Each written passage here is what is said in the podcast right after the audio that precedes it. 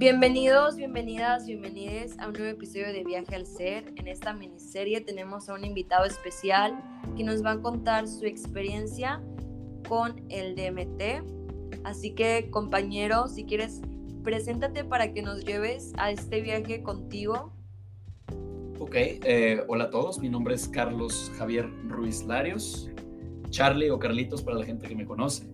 Eh, un gusto estar aquí, muchas gracias por la oportunidad y por escuchar la experiencia, porque a mí me cambió la vida y yo creo que puede ser como un ejemplo funcional para mucha gente. Así que... Eh, a ver, Carlos, ¿cómo fue que tuviste la iniciativa de querer tener una experiencia con el DMT? Pues mira, Pau, déjame te digo que yo soy una persona muy espontánea de toda la vida y ha sido una de mis mayores virtudes y una de mis mayores debilidades. Actualmente ya es más una virtud que una debilidad, pero no, no, no sabía que quería probarlo, solo conocía un poco de información, sabía que se sentía bien, que, que curaba, que Mike Tyson lo había utilizado para dejar la heroína eh, y poco más, ¿no? Pero de repente, 2019, si mal no recuerdo, eh, yo tenía eh, una situación muy problemática en casa y la casa era el único lugar en el que yo podía estar porque externamente a eso, la vida se encargó de tumbarme todos los pilares que tenía porque necesitaba encontrarme a mí. Entonces fue como de que te quito a tu madre, te quito a tu primo, te quito no sé quién, te quito no sé cuál. Por ende, estás encerrado en una jaula de oro. O, o no era así, pero así me sentía yo. Y ni siquiera era de oro, ¿verdad? O sea, estás encerrado en una jaula. Simplemente estás encerrado, estás acabado. No puedes hacer nada. Entonces, eh, yo había aprendido a sobrellevar esta situación y verme más que encerrado, ver como que era mi estilo de vida y me gustaba. Eh, pues, completamente erróneo, por supuesto, pero pues así era, así es como funciona el, el, complejo de Estocolmo.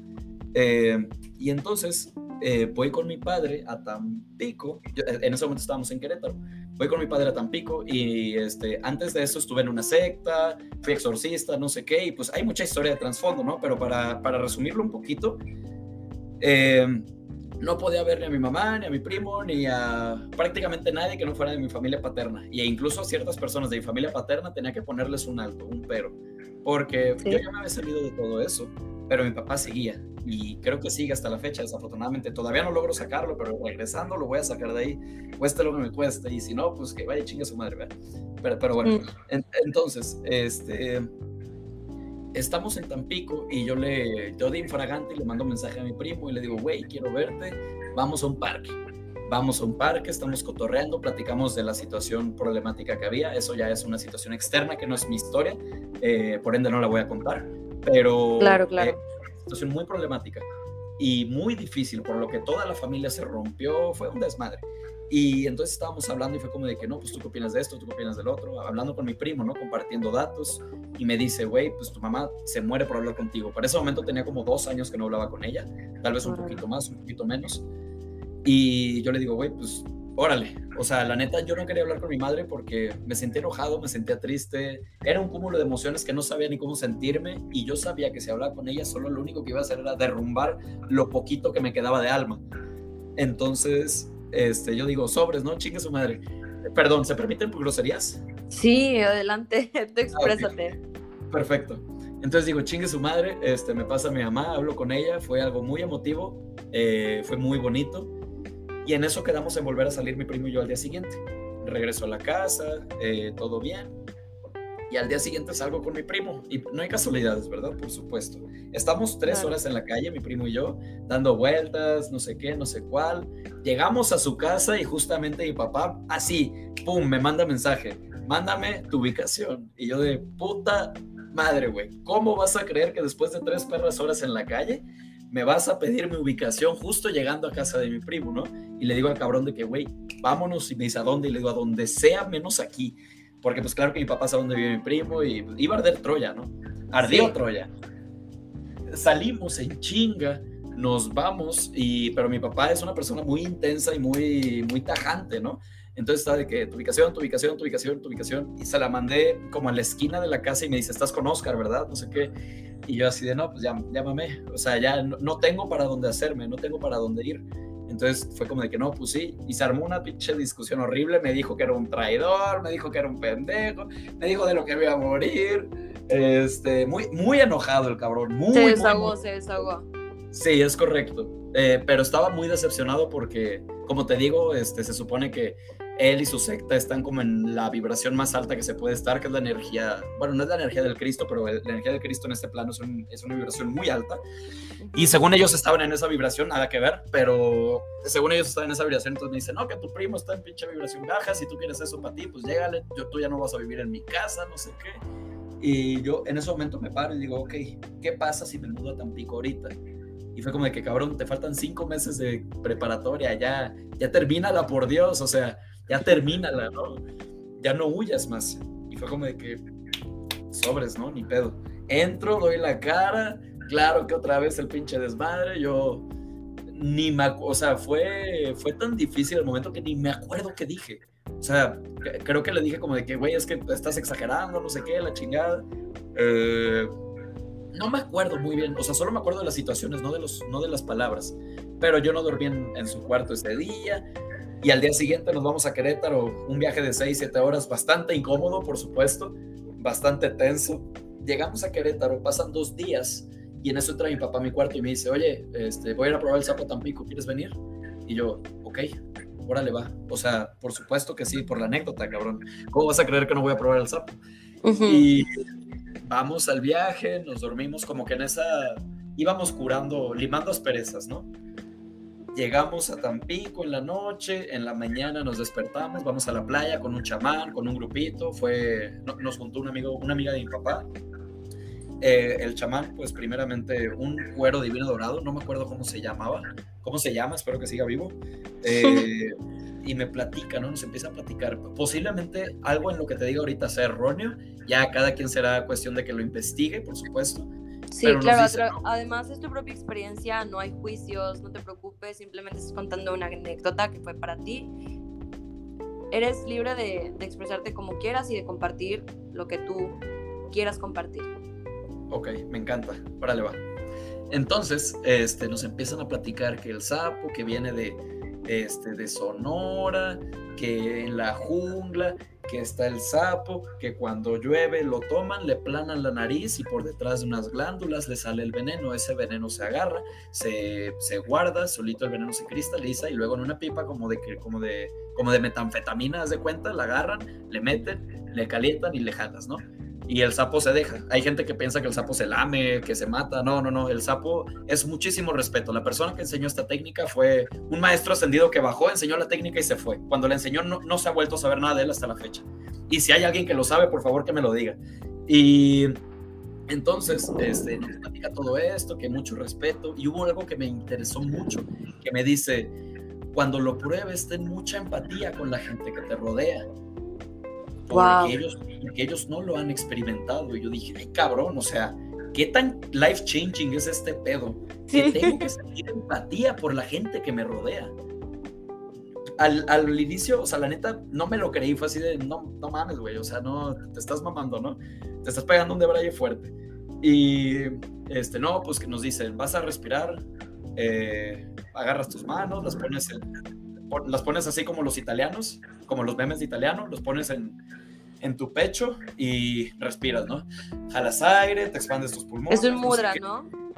Eh, no estoy seguro. Cuéntame. Oh, Cuéntame, prosigue, No, no, cuéntame, cuéntame. Ya me dejaste con la duda. O un mudra es cuando utilizas tus manos para hacer una. ¿Cómo lo podría decir? Como una, no una señal, pero una figura específica que se relaciona con algún aspecto emocional o algo así, pero prosigue. Ok, eh, no, no, no es un mudra. Es, las manos solamente es el posicionamiento para que puedas expandir tus pulmones y jalar más aire. Ok. Este, ya es más fisiología.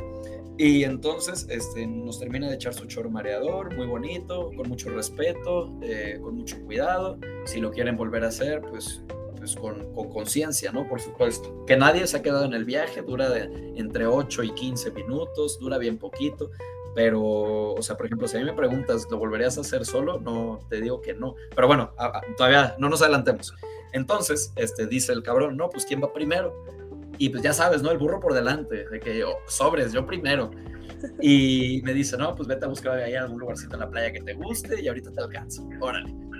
Respiro, no sé qué, me acomodo y en eso llega, llega el chamán eh, con la pipita calentándolo. Hacía mucho aire, el clima estaba muy, muy rico, muy fresco. Y se acerca, empieza a calentar eso, empieza a salir humo, me lo pone en la boca y me dice, para adentro y para siempre. Y yo pienso como de que, güey, pinche vato, ¿cómo te debrayas feo, cabrón? Pero órale, le jalo y le jalo y le jalo y le jalo y le jalo y le jalo y le jalo. Y en eso, lo siguiente que recuerdo es yo en la arena, así sentado, eh, encorvado, porque no, no, no, no tenía control de mí, babeando y pensando, e, este fue mi último pensamiento consciente, pensando, cabrón, tienes que dejar de hacer cosas por la anécdota. Y en eso, ¡pum! Me apago, bueno, no me, se me apaga la mente y haz de cuenta que en ese momento que yo pienso eso, me acuerdo que estaba haciendo ruidos con la boca como de que, güey, por favor, para, no, o sea, ya no quiero esto. Eh, yo tenía, yo soy una persona que siente mucho, que toda la vida ha sentido, ese es mi mayor poder. Y en ese momento me estaba convirtiendo en mi papá, estaba siguiendo sus patrones, entonces estaba parando mi poder y tenía mucho, mucha energía contenida. Entonces yo, yo sentí mucho dolor, para mí fue una experiencia dolorosa, me, me contracturé demasiado no, no, al nivel de necesidad de ir al hospital porque exceso de calambres, no, no, no. O sea, era algo completamente energético. Y, o sea, yo estaba en el piso acostado, contracturado, y mientras, en ese momento que abrí, que abrí los ojos para pensar esa última, ese último pensamiento consciente, el mar, haz de cuenta que estaba dorado, el cielo era verde, la arena era, eh, no sé, rosa. O sea, así, colores súper extraños, súper diferentes.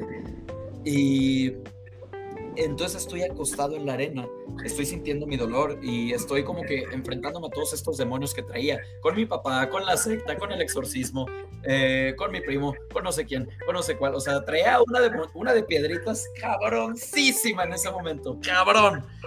Y todo eso fue, fue mi batalla, ¿no? De, de qué sí, te enfrentaste a tu, a tu propia sombra, te enseñó esa parte oscura de ti. Es correcto, y me enseñó la parte oscura de todo lo que me rodea de toda la situación tan negativa en la que estaba y que no era que no estaba en el lugar, que sí estaba en el lugar correcto porque de ahí aprendí un chingo y crecí demasiado, pero que no era ese, que esa no era mi vida, que era solo una etapa pasajera. Y en eso, eso fue lo que sentí, eso fue lo que medio investigué, medio descubrí. Y, pero, o sea, ya como que hablando más tangiblemente, veía mis manos o sea, por supuesto que no estaba viendo mis manos, me estaba retorciendo en la arena como gusano con sal, pero veía mis manos, según yo en mi trip, veía mis manos. Haz de cuenta que de atrás, como si me hubieran agarrado de un helicóptero, me subieran así para arriba, mis manos están, están enfrente de mí, yo como si las tuviera recargadas en la arena, yo voy subiendo y voy viendo ondas de colores de mis manos. O sea, por ejemplo, así de que una onda de un color, otra onda de otro color, otra onda de otro color, así muchísimas, rapidísimo, de que tun, tun, tun, tun, tun, tun, tun, tun. Voy subiendo y mientras más voy subiendo, hay más ondas en mis manos. Y por supuesto que no estaba viendo mis manos, es que estoy 150% seguro que no estaba viendo mis manos. Pero aún así, eso es lo que yo recuerdo y se me hace bien curioso porque mis manos para mí siempre han sido una parte muy característica de mí. Y era como de que, como de que, güey, ¿qué estás haciendo con esto? No, no estás haciendo nada. Y ahora lo interpreto así, ¿no? Nunca había contado esa parte, qué interesante, qué divertido. Y este, después de eso, claro que pasaron más cosas. ¿Qué pasó? No sé. Ese día recordé más cosas, pero pues ahora sí que fue algo, fue algo personal y por algo no lo recuerdo eso no, no era para el mundo, supongo yo. y, pero en eso, este, no estoy seguro si sí pasó, pero yo siento que me cae agua en la cabeza. Eh, siento que me cae agua en la cabeza y en eso como que empiezo a reaccionar un poco, como que empiezo a volverme consciente de mi cuerpo de nuevo. Y vuelto al frente y está el chamán con unas, con unas madres que hacen ruido con el aire, que son como de madera, que giran y es como... No sé cómo lo hacen, lo hacen bien raro y no, no se escuchaban en absoluto. Yo estaba, bueno, no sé, o sea, no era que se escucharan, se sentía como lo que vibraban, lo que La vibración del sonido. Exacto, eso. O sea, más que un sonido, era una vibración. Estaba muy interesante. En eso me despierto, este, ya con la cabeza un poquito mojada. Vuelto a ver al chamán, todo babeado, por supuesto. Yo, o sea, tenía baba en todos lados. Lo, lo veo y voy corriendo a abrazarlo. lo abrazo y le digo, cabrón, Gracias, güey. No sé qué pasó, no sé qué acabo de vivir, no entiendo qué acabo de vivir. pero gracias. Soy una persona completamente diferente y aún no he hecho absolutamente nada. ¿Qué pedo? O sea, eh, y yo pensaba que habían pasado días. O sea, pensé, dije yo, güey, ¿qué horas son? Tenemos que regresarnos a Querétaro. Habían pasado como nueve minutos. Wow. O sea, no había pasado nada ¿Qué de tiempo. te aventaste? Estuvo riquísimo, estuvo riquísimo. Me paro y me voy a sentar, me pongo a comer y la comida sabía como cuando fumas marihuana, así, o sea, Ajá.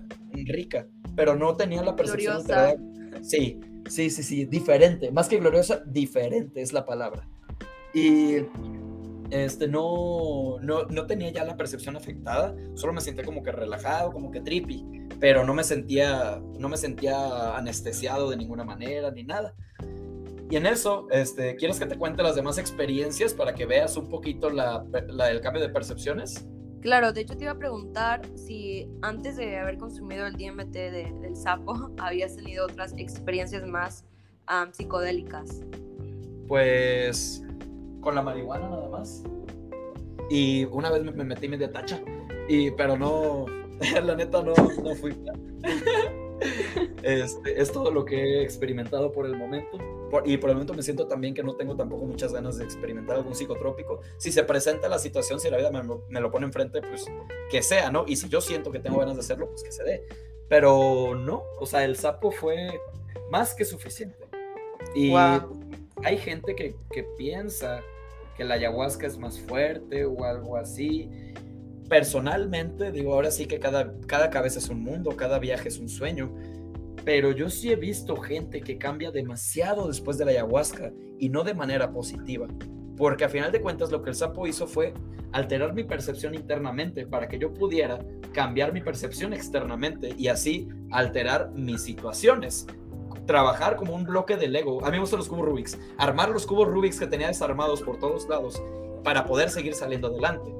Y con, y con el ayahuasca he visto que mucha gente, tal vez por dentro, bueno, no, o sea, no voy a decir tal vez, es su viaje y no tengo ni idea de cómo se sienten. Pero por fuera es como si, como si se volvieran completamente ajenos al mundo. Y está bien hasta cierto punto volverse ajeno al mundo, pero a final de cuentas estamos jugando. Estamos en esta tercera dimensión jugando y Sí. que tú te explayes hacia un lado de tu tercera dimensión no está bien. Puedes trabajar en una cuarta dimensión estando en tu tercera y tus puertas se van abriendo, tus pensamientos, tus emociones, tus energías, tus amistades vibran diferente, conoces mejor gente. Eso es jugar en cuarta dimensión en una tercera, pero jugar internamente completo en una tercera dimensión, espérate papito, no eres Dios. Por algo sigues en esta pinche tierra. Espérate. Pero igual Ahorita. sigue siendo un engaño del ego. Yo creo que sí. O, bueno, no lo sé porque no lo he experimentado, te digo. Pero, por ejemplo, tuve una, cu- cuando me salí del exorcismo y todo eso, conocí a una terapeuta que me ayudó muchísimo y no, no la pude, no la pude ver después de que probé la ayahuasca, pero la persona, pero una amiga, una persona muy importante para mí en ese tiempo que la veía mucho, la vio y me dijo como de que es diferente, ya no es ella. Y se me hizo muy, muy interesante porque dijo, ya no es ella. O sea, no dijo está diferente, no dijo piensa más, no dijo piensa menos, no dijo está tonta, dijo ya no es ella. Y por más cambios que tú, eh, conforme creces, pues claro que te vas autoconociendo, vas conociendo tu estilo, lo que te gusta, etcétera. Pero por más cambios que hagas, tu esencia perdura. Y tu esencia Exacto. está ahí. Entonces, ¿qué chingados pasó? Y me pasó con otro amigo también, o sea, con otro amigo que era mi mero amigo, o sea, éramos muy, muy conectados, nos separamos de la vida, la vida nos llevó por diferentes caminos. Varios cuatro años después, tal vez, me lo vuelvo a encontrar casualmente en una fiesta y lo veo raro, o sea, lo veo raro. Y le digo, güey, ¿cómo estás? ¿Qué pedo? Y me dice, probé la ayahuasca y me cambió la vida. Pero lo veía solo. O sea, era como de que te cambió la vida, pero ya no convives, ya no te diviertes, no, te volviste alcohólico, eh, te la pas- según tú estás dejando de fumar, pero te acabo de ver prender un cigarro ahí atrás sin que nadie te viera. ¿De qué me estás hablando? ¿Qué, qué pasa aquí? No entiendo. Y, y, o sea, ahora sí que como, como precaución, claro que hay también historias súper bonitas de ayahuasca, no todo es malo, no todo es negativo, pero si ustedes me preguntan a mí, ¿qué hago prueben el sapo, porque el sapo dura mucho menos, la ayahuasca dura cuatro o cinco horas, estás a sentir de la chingada. El, el, trip que se hace generalmente en los viajes de ayahuasca es, son rituales muy fuertes para enfrentarte a tus demonios, pero es que no está bien manejado porque hay que, hay que trabajar al cuerpo y al alma energéticamente para poder llegar a Exacto, ese es el ritual punto que te iba a decir. Al momento de entrar a los psicodélicos hay que crear conciencia, incluso ser respetuosos con nuestra alma y nuestro espíritu, porque hay procesos que aún no han sido uh, descubiertos en nuestra persona. Entonces, cuando te sometes a un psicodélico activo tan fuerte como la ayahuasca, te los revive, cabrón, o sea, te los revive fuertemente. ¿Y qué haces tú cuando no tienes todavía esa sabiduría interna para, para afrontarlos? Quiebras. Yo creo que eso fue lo que le pasó a mi gente. Órale, gracias por darme la respuesta. Qué loco, qué triste. Espero que estén bien. Espero que hayan logrado salir adelante de eso. Claro, porque es como un es como si despertaras otra conciencia, pero es una conciencia acerca de lo que te ha estado mm, frenando en tu vida, ¿sabes? Claro. Conectas con esa parte negativa que algunas veces nos hunde, pero claro, toda negatividad se puede trascender a luz y a, a confrontar estas áreas de nuestra vida, pero al momento de hacerlo, a mí me han dicho, ¿verdad? Ciertas personas que han experimentado ese tipo de trips, que primero te la lleves suave, ¿verdad? Hay personas que sí, que a lo mejor ya tienen una evolución espiritual muy avanzada en su persona, y hay otras personas que tal vez no, pero que cuando vayas a tener alguna, algún trip con la ayahuasca, con el DMT, con lo que te quieras meter, con estas medicinas ancestrales y naturales, por lo menos experimenta un poquito antes con algo más suave, por decir con la marihuana. Y no estoy, no estoy, no estoy diciendo que consuman drogas, claro que no, porque eso ya es dependiente de cada persona, cada decisión. Y está bien, simplemente contamos aquí la experiencia, pero es un consejo por si alguna persona quiere animarse a hacerlo y no lo haga de putazo que por lo menos experimente con cosas suaves, con, claro, drogas positivas que sean de la naturaleza.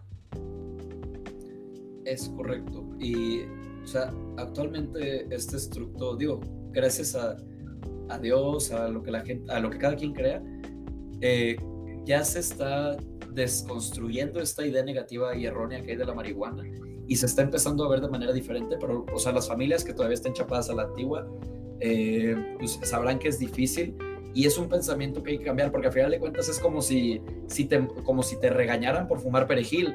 O sea, la única diferencia es que el perejil no te hace, no te hace sentir bonito. Entonces, güey, es una planta, es una planta, no, es una planta. Y, por ejemplo, yo personalmente, eh, que cada vez lo he ido disminuyendo, la vida me ha llevado a disminuirlo. Eh, pero la marihuana, gracias a la marihuana, empecé con este proceso, empecé con, con esta real evolución en la que me hice consciente de todas las herramientas que fui adquiriendo durante 21 años y las pude empezar a aplicar a mi vida. Entonces, no satanicemos todo, pero también hay que recordar que hay mucha gente. De eso me acuerdo muchísimo, cuando estaba más joven, que la gente fumaba marihuana y no hacía absolutamente nada más que quedarse valiendo madres. Exacto. piensa, dedíquense a pensar, la marihuana es para pensar, te ayuda a llegar a esas partes internas en las que no te atreves a llegar y a veces te da miedo, por supuesto, pero enfréntate a ver qué pasa, a ver qué encuentras, porque después de eso vas a ser una persona diferente. Si quieres ser mejor, puedes apoyarte con eso, es una herramienta, ojo, no es necesaria, pero es apoyo. Ahora sí que... Incluso las relaciones que llevas, porque como tú lo explicas, puedes utilizarla de una manera positiva o una manera negativa. Puedes usarlo de una manera recreativa, que incluso me, bueno, igual tiene sus, sus efectos en nuestra salud, porque es claro, como cualquier cosa, la larga, cuando ya lo vuelves habitualmente, lleva sus, pues su, ay, se me olvidó la palabra, chico. lleva su... Su, ah, sí, su causa y efecto. Sí, sí, su efecto, exacto. Entonces, pues sí es usarlo con moderación y tener una intención clara cuando la consumes, qué es lo que quieres experimentar, cómo quieres conectar con la planta, porque es una planta sagrada conectada a la naturaleza. Entonces, si quieres conectar de una forma positiva o negativa. Estoy completamente de acuerdo contigo y así funciona ahora sí que con todo.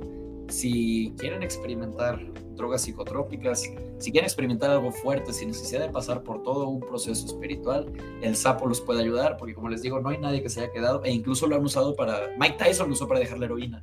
Y se está haciendo muchas cosas. Sí, Mike Tyson, o sea, el muerde orejas. Entonces, o sea, se está usando de manera muy positiva y son 15 minutos.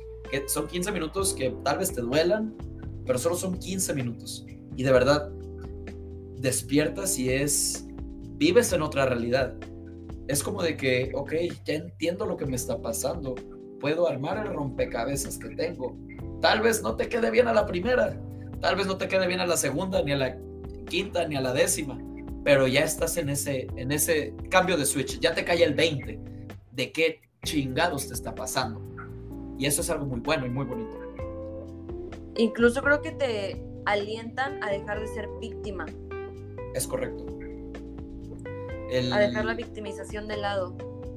El, el problema, sí, es cierto, pero el problema entre el papel víctima-victimario es siempre vas a ser víctima o victimario hasta que encuentres tu centro.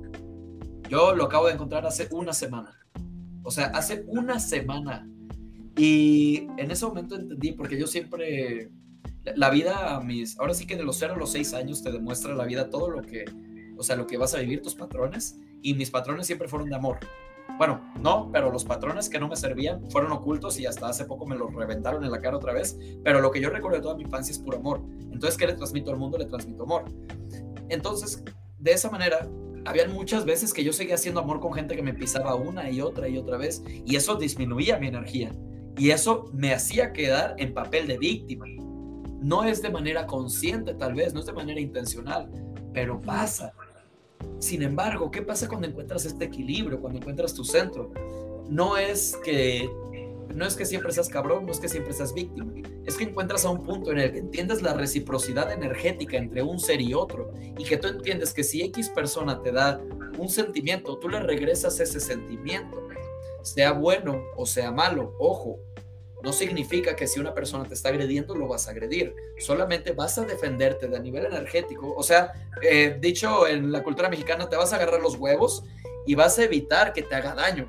Porque esa persona, a final de cuentas, a mí me gusta mucho decirlo como de que, yo se lo digo mucho a mis amigas, de que, güey, ese pendejo te mentó tu madre, pero ese pendejo no tiene todas las herramientas que tú tienes. Es como si te agarras a madrazos con un macaco del zoológico que te aventó un plátano. ¿Cómo vas a creer que te vas a agarrar a madrazos con un macaco del zoológico que te aventó un plátano? No tiene tus herramientas. No seas ciego. Y esto va para todos, no sean ciegos. Por supuesto que siempre va a haber gente que va a tocar botones en ustedes para despertar cosas.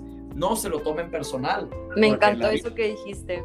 ¿Qué? ¿Qué, qué, qué? Lo de que siempre existen personas que tocan botones para despertar cosas en tu interior.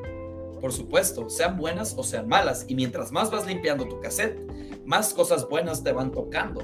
Mientras más cosas buenas te van tocando, más cosas buenas puedes tocar en la gente. Y de esta manera todos crecemos.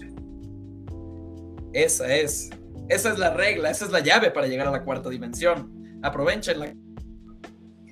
Entiéndanla, descifrenla. Me quedé descifrándola en mi cabeza, tengo que admitirlo. bueno, incluso eso que tocas de las dimensiones, pues la verdad sí es todo un temazo. No sé si tengas tiempo, ya te tengas que ir, porque sé que tienes un viaje más, más adelante, no sé si te voy a decir de viaje hoy, pero tienes uno. Así que dime, ¿tienes tiempo de platicar más? ¿Quieres platicar más? O si ya lo cortamos, nos despedimos, ¿qué, qué hacemos?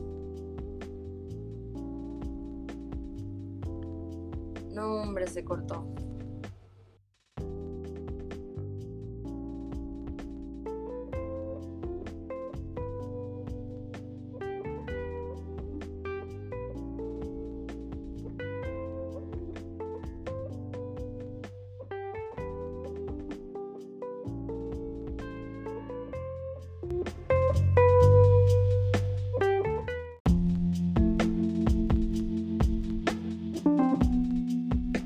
Volvimos, volvimos. Ok, entonces, este, aquí ya estoy conectado con mis datos. Pangea, por favor, cuida mi línea y déjame terminar esto. Entonces, cuando llegamos a la tercera dimensión, lo tangible, lo que podemos sentir, pero realmente no podemos... Lo, lo anterior no se grabó, déjame lo vuelvo a mencionar. Le estaba preguntando a Carlos qué eran las dimensiones, porque hay mucha confusión acerca de esas dimensiones y se va a dar el tiempo de explicárnoslas.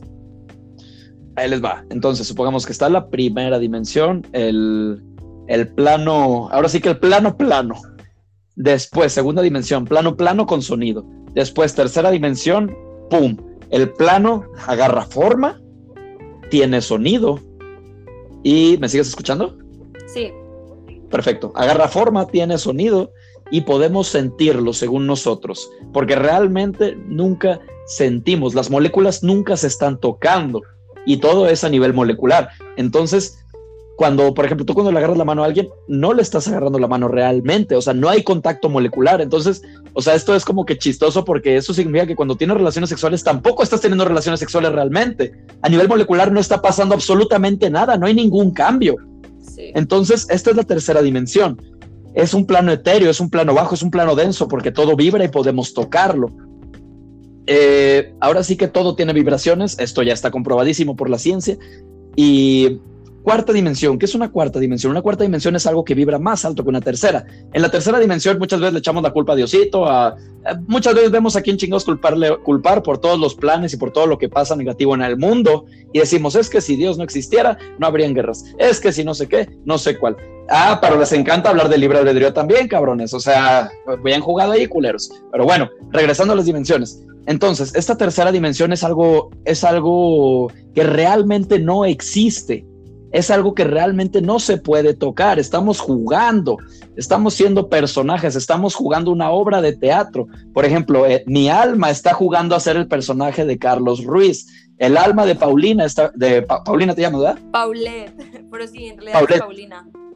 Ah, ok, ok. Ok. El alma de Paulette está jugando a ser Paulette. Eh, y así es como funciona. Y muchas veces nos creemos tanto nuestro personaje que no podemos desproyectarnos de eso para observar lo que estamos haciendo. ¿Qué pasa cuando nosotros nos detenemos tantito y decimos, a ver, ¿qué chingos pasó aquí? Y empiezas a observar tu película desde los cero años, desde antes de que nazcas, desde antes de que se te conciba tan siquiera, y empiezas a observar toda la película que decidiste vivir. En ese momento que llegas a observar toda tu película es un, ok, yo tengo un trauma aquí, yo tengo un trauma acá. Por supuesto que no lo vas a ver todo, porque no estás listo para verlo todo, pero vas a ver algo, vas a ver cosas, vas a empezar a entenderte, vas a empezar a conocerte. Y después de eso, cuando empiezas a conocerte, estás más a gusto contigo mismo. Puedes, ahora sí que puedes amar quien eres. Por ejemplo, este, digo, te, lo platico porque tiene relación. Yo, a mí siempre, la gente que me conoce sabe que me encanta la joyería y nunca me había dado la oportunidad de comprarme joyas porque era como de que, número uno, estaba jodido en dinero y número dos, este, era como de que, güey, pues eso es como, o sea, mi familia siempre ha sido, no siempre ha sido, pero mi mamá de manera oculta eh, me quitaba la idea de querer ser bisexual, diciéndome, güey, es que quiero hijos.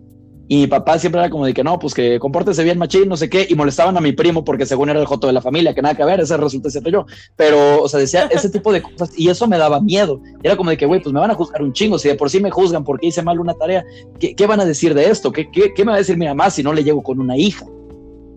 O sea, imagínate el peso tan grande que es eso. Entonces, las joyas yo las relacionaba con eso. Y ahorita que ya estoy soltando mi mochila de cosas y ya este, eh, ayer antier fui, ayer antier, eh, fui a Monterrey, de San Diego a Monterrey, y hablé con mi mamá, le ayudé a, liberar muchas piedras y empezó a hacer ella por primera vez en su vida después de 49 años. Y en ese momento fue como de que, güey, fuck it. Y le dije a mi mamá, mamá, o sea, es que no es, va mucho más allá de querer tener una hija, va mucho más allá de eso, es simplemente sentir amor porque somos cuerpo, o sea, somos alma, pero a final de cuentas estamos jugando en un cuerpo. Entonces, o sea, bajo el extracto social que en el que vivimos, decidimos cierto estándar de belleza o cierto estándar de moda. Y es una mamada, güey. O sea, ponte lo que a ti te guste, ponte lo que tú quieras. ¿Quién chingados te dijo que un hombre no se puede poner un vestido? Pon tu pinche vestido si te nace del culo ponerte un vestido, güey. Es tu vida, es tu alma, es tu personaje. ¿A qué venimos a la vida a jugar? Cuando empiezas a ver eso, cuando empiezas a cambiar eso, aprendes a aceptar a las personas tal y como son. Y te vale madre si piensan que si son cristianas, que si son católicos, que si son satánicos, que si creen no sé qué, que si creen no sé cuál, porque solo son percepciones y personajes diferentes. Ellos viven lo que vinieron a vivir y tú vives lo que viniste a vivir. Ojo, si alguien te pide un consejo, dale el consejo, pero por algo es consejo no pedido es agresión dada.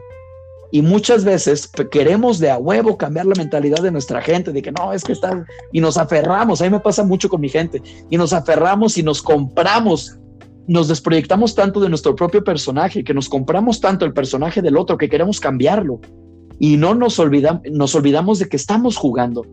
Entonces, bajo esta percepción, no hay buenos y malos, no hay situaciones, este, no hay situaciones injustas o justas, solo son situaciones Solo son situaciones respecto a lo que tú vas a vivir. ¿Cómo sabes? ¿Cómo puedes escuchar? ¿Cómo puedes guiar tu camino a lo que tú vas a vivir? De chiquito le llamamos amigos imaginarios, eh, de grandes las mujeres le llaman sentido femenino, eh, los mamadores como nosotros le llamamos divinidad, los cristianos le llaman Dios. Este, ese es tu guía. Lo que tú sientes de adentro, haz lo que alguien te dice. No, es que esto no lo hagas porque te va a ir así porque necesitas que te vaya así para que aprendas, porque es tu aprendizaje, la otra persona ya lo aprendió, y hasta que entiendas eso y hasta que entiendas lo que tú viniste a aprender, sal, sueltas tus piedras de los 0 a los 6 años, sueltas tus patrones, puedes empezar a aprender como sabio, eso es aprender como sabio, a mí me gusta llamarlo aprender como ángel, porque no tienes que sufrir. Y o sea, es aprendizaje, venimos a aprender. Claro que va a doler el aprendizaje, pero una cosa es que te duela internamente y que puedas enfrentarte a ello sin necesidad de vivir una tragedia enorme. Y otra cosa es querer ir y vivirlo tú en carne viva, que generalmente es como nos gusta, como, o no, no como nos gusta, sino como sabemos vivir y como sabemos aprender. Y a pesar de vivirlo una y otra y otra vez, no lo aprendemos. O sea, muchas veces, ahora sí que va a ser un tema delicado de lo que voy a decir, pero, por ejemplo, ¿cuántas veces, bueno, no, lo voy a manejar diferente, ¿cuántas veces no te has tropezado con la misma piedra? Todos los hombres son iguales. Pues sí, pendeja, estás buscando a tu papá. Todas las mujeres son iguales. Pues sí, pendejo, estás buscando a tu mamá. Claro. Por supuesto que todo va a ser igual, porque es lo que la vida te muestra, porque no has aprendido tu puta lección. Y pasas por un periodo, por ese periodo de enamoramiento, en el que la persona, en el que vas configurando a la persona para que sea como tus padres. Por algo después del periodo de enamoramiento ahí dicen, es que ahí te das cuenta si amas a la... No mames, ¿por, ¿por qué después de cuatro putos meses perdiendo el tiempo te vas a dar cuenta si amas a alguien? No necesitas pasar por cuatro meses, solo es tiempo, el tiempo es relativo, el cuerpo es relativo, lo que existe es el alma, se acabó, no hay más. Si lo sientes, existe, si no, no existe y así de fácil y sencillo. Eso es vivir una cuarta dimensión, hacer lo que sientes, porque, o sea, y claro que al inicio da miedo, porque, o sea, muchas veces la vida te avienta y es como de que, güey, órale, culero, llégale y pongas a jugar. Y es, y es como de que vas de viaje y, es como de que, órale, y gástala aquí y gástala allá. Y es como de que, cabrón, o sea, voy a seguir otro puto mes gastando dinero. ¿Por qué me haces esto? Pero confías que es tu camino y haces lo que sientes correcto para ti. Y solito se van dando las cosas de cómo tu personaje debería de vivir. Eso, o sea, en este mes que llevo, que llevo siendo el personaje de Carlos Ruiz y cada vez más consciente de mi personaje, he hecho unas cosas, Paulette, he hecho unas cosas en un mes, en dos meses, que digo, güey, ¿cómo es posible? Y ahí te das cuenta de que el tiempo es sumamente relativo cuando te das cuenta de lo que tienes y de lo que no. Porque dices, o sea, yo estudio medicina y dije, yo siempre decía como de que no, pues que yo quiero ser cirujano y que no sé qué, y que yo quiero hacer investigación y que no sé cuánto. Y a mí lo que me gusta, y yo cuando era chiquito, este, también quería, ser doctor para curar gente, pero después quería ser psicólogo. Y ahorita prácticamente soy un psicólogo que pone dietas. Entonces, o sea, también no se claven con los títulos que les pone la gente a las carreras o a las cosas, porque realmente lo importante son las herramientas que ustedes tienen para trabajar en este juego llamado vida, en este mundo. Si se caen, se vuelven a levantar. Si no se levantaron, pues ni pedo, era lo que les tocaba vivir. Así de fácil, que si tal persona le tocó vivir no sé qué y se mató y se suicidó, puta, qué pena, claro que sí, pero es lo que le tocaba vivir. Era su aprendizaje y muchas veces muchas almas deciden sacrificarse para que una otra alma crezca. Así que toda la gente que ha tenido seres queridos perdidos y que no puede recuperar esa, esa estabilidad, esa tranquilidad, recuerden que todo es un juego y que es cuerpo, el cuerpo no existe, es el alma, dejen de arraigar la energía de ese ser, de esa persona tan hermosa que los acompañó en vida, dejen de arraigarla a su cuerpo, dejen de arraigarla a este plano tan horrible, porque después de eso, cuarta, quinta dimensión, ya no existe el cuerpo, todo es real, se vuelve real, se vuelve intangible, se vuelve intangible y se vuelven puras emociones, sensaciones, sentimientos y emociones. Entonces, eso es real. perdón, me dejé playar un poquito. Me encantó todo lo que dijiste, de verdad. Wow, estoy muy, muy impresionada porque es una información muy valiosa y que nos ayuda a mirar la vida de una forma más ligera. Incluso lo que mencionaste de la cuarta dimensión, me quedo con que dijiste que vivir la cuarta dimensión es vivir a través de tu ser, de tu intuición, de escucharte. Y a veces vivimos con muchísimo miedo porque pensamos que estamos a la deriva, que no tenemos a nadie que nos apoye, cuando en realidad siempre estamos acompañados. Nuestra alma ya sabe qué es lo que vino a experimentar, como tú le dices. Simplemente este es el vehículo, no somos nuestro cuerpo, somos muchísimo más que eso. Pero la sociedad nos juega mal y nos dice que solamente la muerte es el fin, cuando en realidad no es así. Nuestra alma viene desde otro plano, desde otra dimensión, solamente es un acuerdo que tuvimos al volver a algunos en reencarnar nuevamente, en olvidar todo lo que vivimos anteriormente. Es un acuerdo, es, un, es una ley divina, por así decirlo, pero ya nuestra alma sabe, sabe lo que venimos a experimentar y evolucionar. Es correcto, pero debido a muchas veces, debido a todas las ataduras que nos ponen, no podemos seguir ese llamado. Y ahora sí que pues a final de cuentas es lo que te tocó vivir, vivir una restricción de tu alma, que también es una vivencia, por supuesto.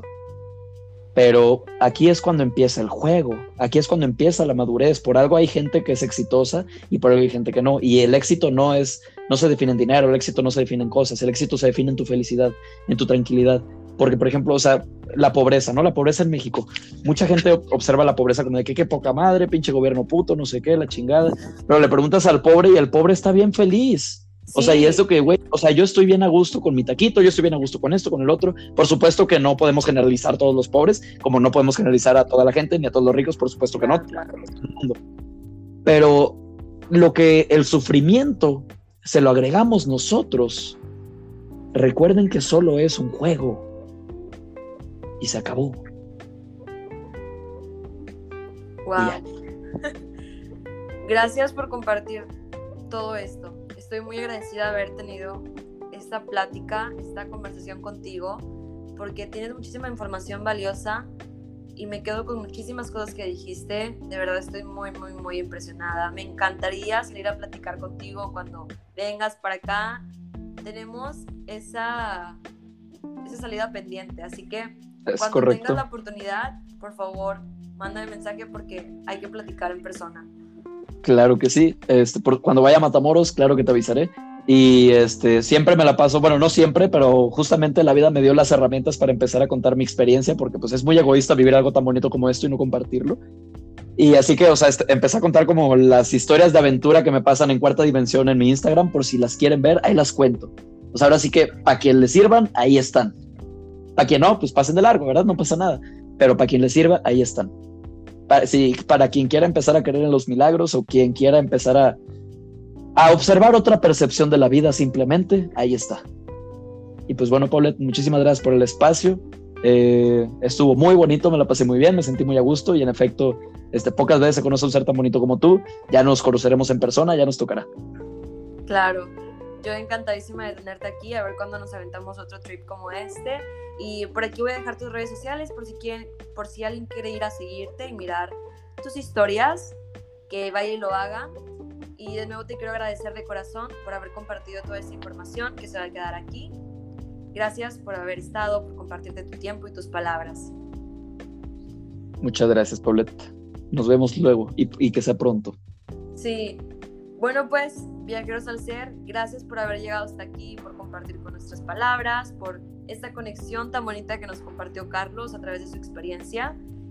Gracias por acompañarme en este nuevo proyecto, en esta miniserie de Filosofando. Así que nos vemos.